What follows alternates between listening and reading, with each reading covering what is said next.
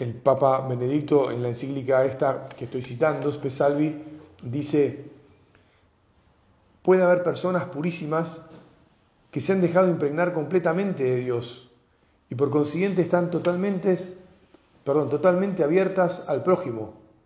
Personas cuya comunión con Dios orienta ya desde ahora todo su ser y cuyo caminar hacia Dios les lleva solo a culminar lo que ya son. Personas cuya comunión con Dios orienta desde ahora todo su ser. La comunión con Dios. El cielo es el lugar, entre comillas, porque no sabemos si es un lugar, y tal vez me atrevería a decirte que no es un lugar, sino que es más bien un estado. Es el estado donde estamos con Dios.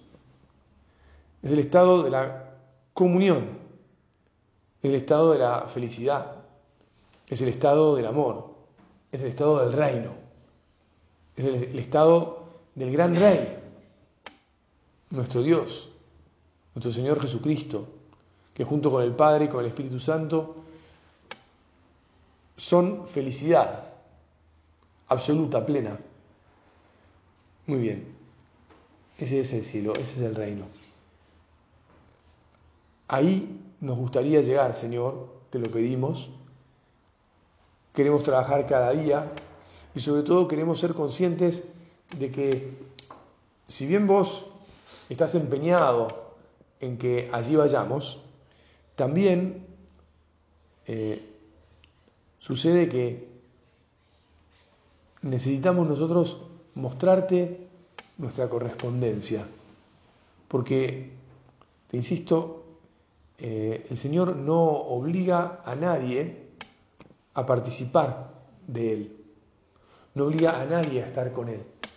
El Señor invita, el Señor llama, el Señor hace sonar la voz de los, de los que dicen ya está preparado el banquete, ya es la hora, están todo listo, están los animales este, cocinados, va a comenzar la fiesta, vengan, es el momento. San Pablo tiene unas palabras en su primera carta a los Corintios que Benedicto XVI ha usado para describir justamente qué es lo que, se puede decir de la purificación que necesitamos para presentarnos en la fiesta, usando la parábola del comienzo, cómo es que es el traje, cómo es que nos calzamos el traje, de qué manera estamos listos para poder estar en la fiesta y quedarnos en la fiesta, de qué manera Él nos alista, porque te insisto, nosotros, si bien correspondemos al amor y es necesaria nuestra libertad, también es verdad que el cielo, el reino, es un regalo del rey. Entonces, ¿podemos merecer el cielo? Y en tanto y en cuanto Dios nos lo regala, podemos decir que lo merecemos. Pero sobre todo tenemos que decir que allí Dios nos invita gratuitamente. El tema es que uno podría, podría no agarrar la entrada. Es como si llovieran, imagínate una imagen infantil, eh, y se me viene a la cabeza los recitales de Coldplay, ¿no? Supongo que antes del viernes terminarán estos muchachos, este, queda uno. Supongamos que están lloviendo así papelitos que son entradas para el cielo, no para el recital de Coldplay. Y uno lo que tiene que hacer es conseguir atrapar uno una de esas entradas. Y con la entrada, es decir, alistarse, querer, corresponder, abrir su corazón. Claro, si uno se distrae, si uno no, abre su corazón, bueno, el papelito puede terminar, o todos los papelitos pueden terminar en el suelo sin que uno haya agarrado alguno. O también puede suceder que de alguna manera Dios, a ver, la posibilidad también es que uno diga, bueno, no puse mucho empeño, pero no me cerré. No me cerré, pero no puse tanto empeño en agarrar el papelito. ¿En qué momento lo agarraste? Cuando estaba todavía alto, cuando ya estaba a media altura, ¿no? digamos, a la altura de tu cabeza o de tu, de tu pecho, cuando ya estaba a la altura de tus rodillas, lo pescaste cuando estaba, lo pescaste con el pie, lo levantaste el pie y se quedó ahí. Bueno, San Pablo lo dice así, mira, según la gracia que Dios me ha dado, yo puse los cimientos, como lo hace un buen arquitecto, y otro edifica encima que cada cual se fije bien de qué manera construye. El fundamento ya está puesto y nadie puede poner otro porque el fundamento es Jesucristo. Entonces, ¿quién es el que nos asegura la comunión con el Padre? ¿Quién es el que nos asegura el reino? Pues el mismo Rey, Jesucristo. Si nosotros no le cerramos las puertas a, Cristo, entonces hemos construido sobre el fundamento. Cristo bueno, para quienes se nos ha revelado y hemos recibido la revelación, sabemos muy bien quién es.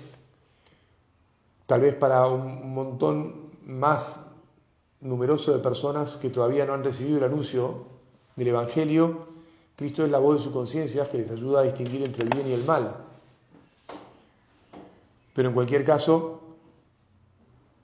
Cristo, Cristo. Cristo es el fundamento de nuestra posibilidad de participar del reino, de encontrarnos con, con la fiesta del Padre. Entonces sigue diciendo, sobre él se puede edificar con oro, plata, piedras preciosas, madera, pasto o paja. Uno dice, wow, desde el oro hasta la paja y el pasto, mira que hay diferencia. ¿eh? y, es como un arco muy amplio. ¿Verdad? Uno podría decir que, qué curioso. Pero bueno, es así.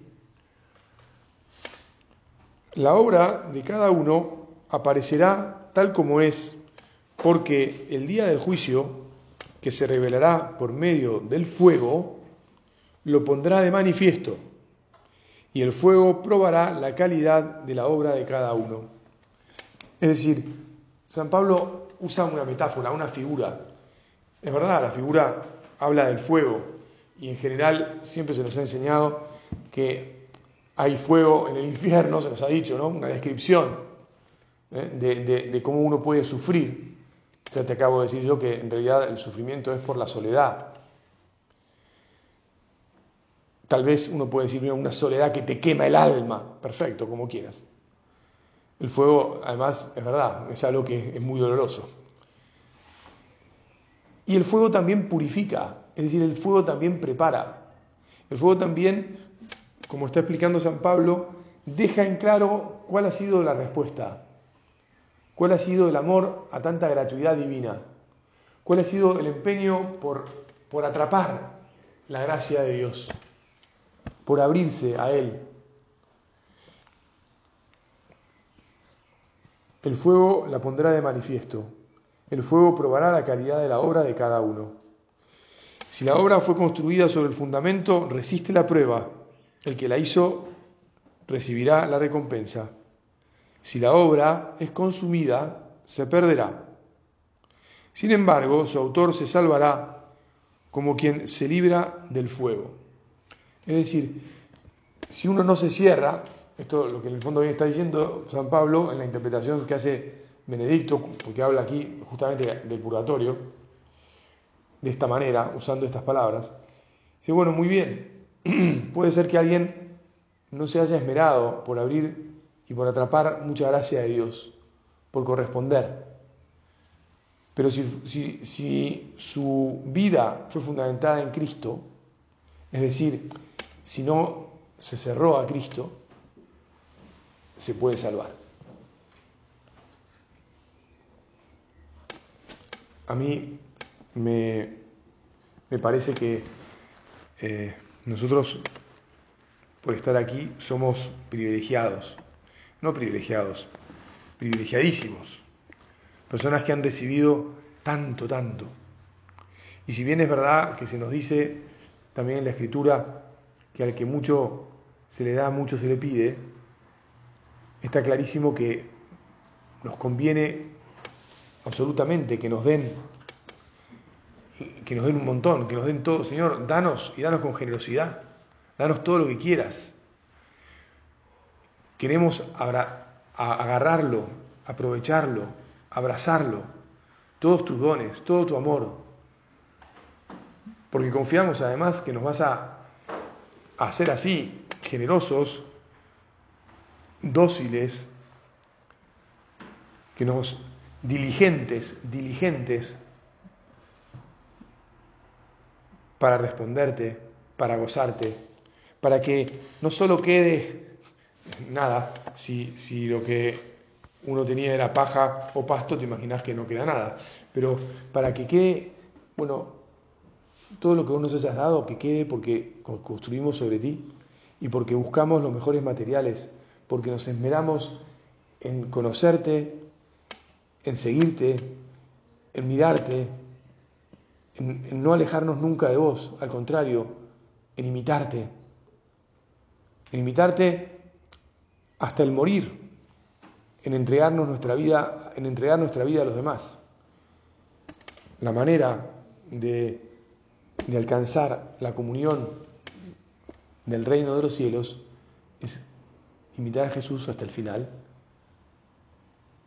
dejar, pongámoslo así, hasta la última gota de nuestra sangre. Qué bueno que queramos tener un corazón generoso. Dame un corazón generoso como el tuyo, Señor. Tenemos que pedir mucho, muchas veces. Es más, ahora te sugiero, pensar ¿A qué hora del día, en qué momento de mi oración, de mi, encuentro con Jesús, esos momentos que, a diario buscamos, cuál va a ser el momento en que le voy a decir? Que me, des, que me haga generoso. Si vas a misa con frecuencia, tal vez en la Santa Misa sea un buen momento para pedirle generosidad a Dios. Porque estamos indirectamente pidiéndole, pues, el cielo, felicidad.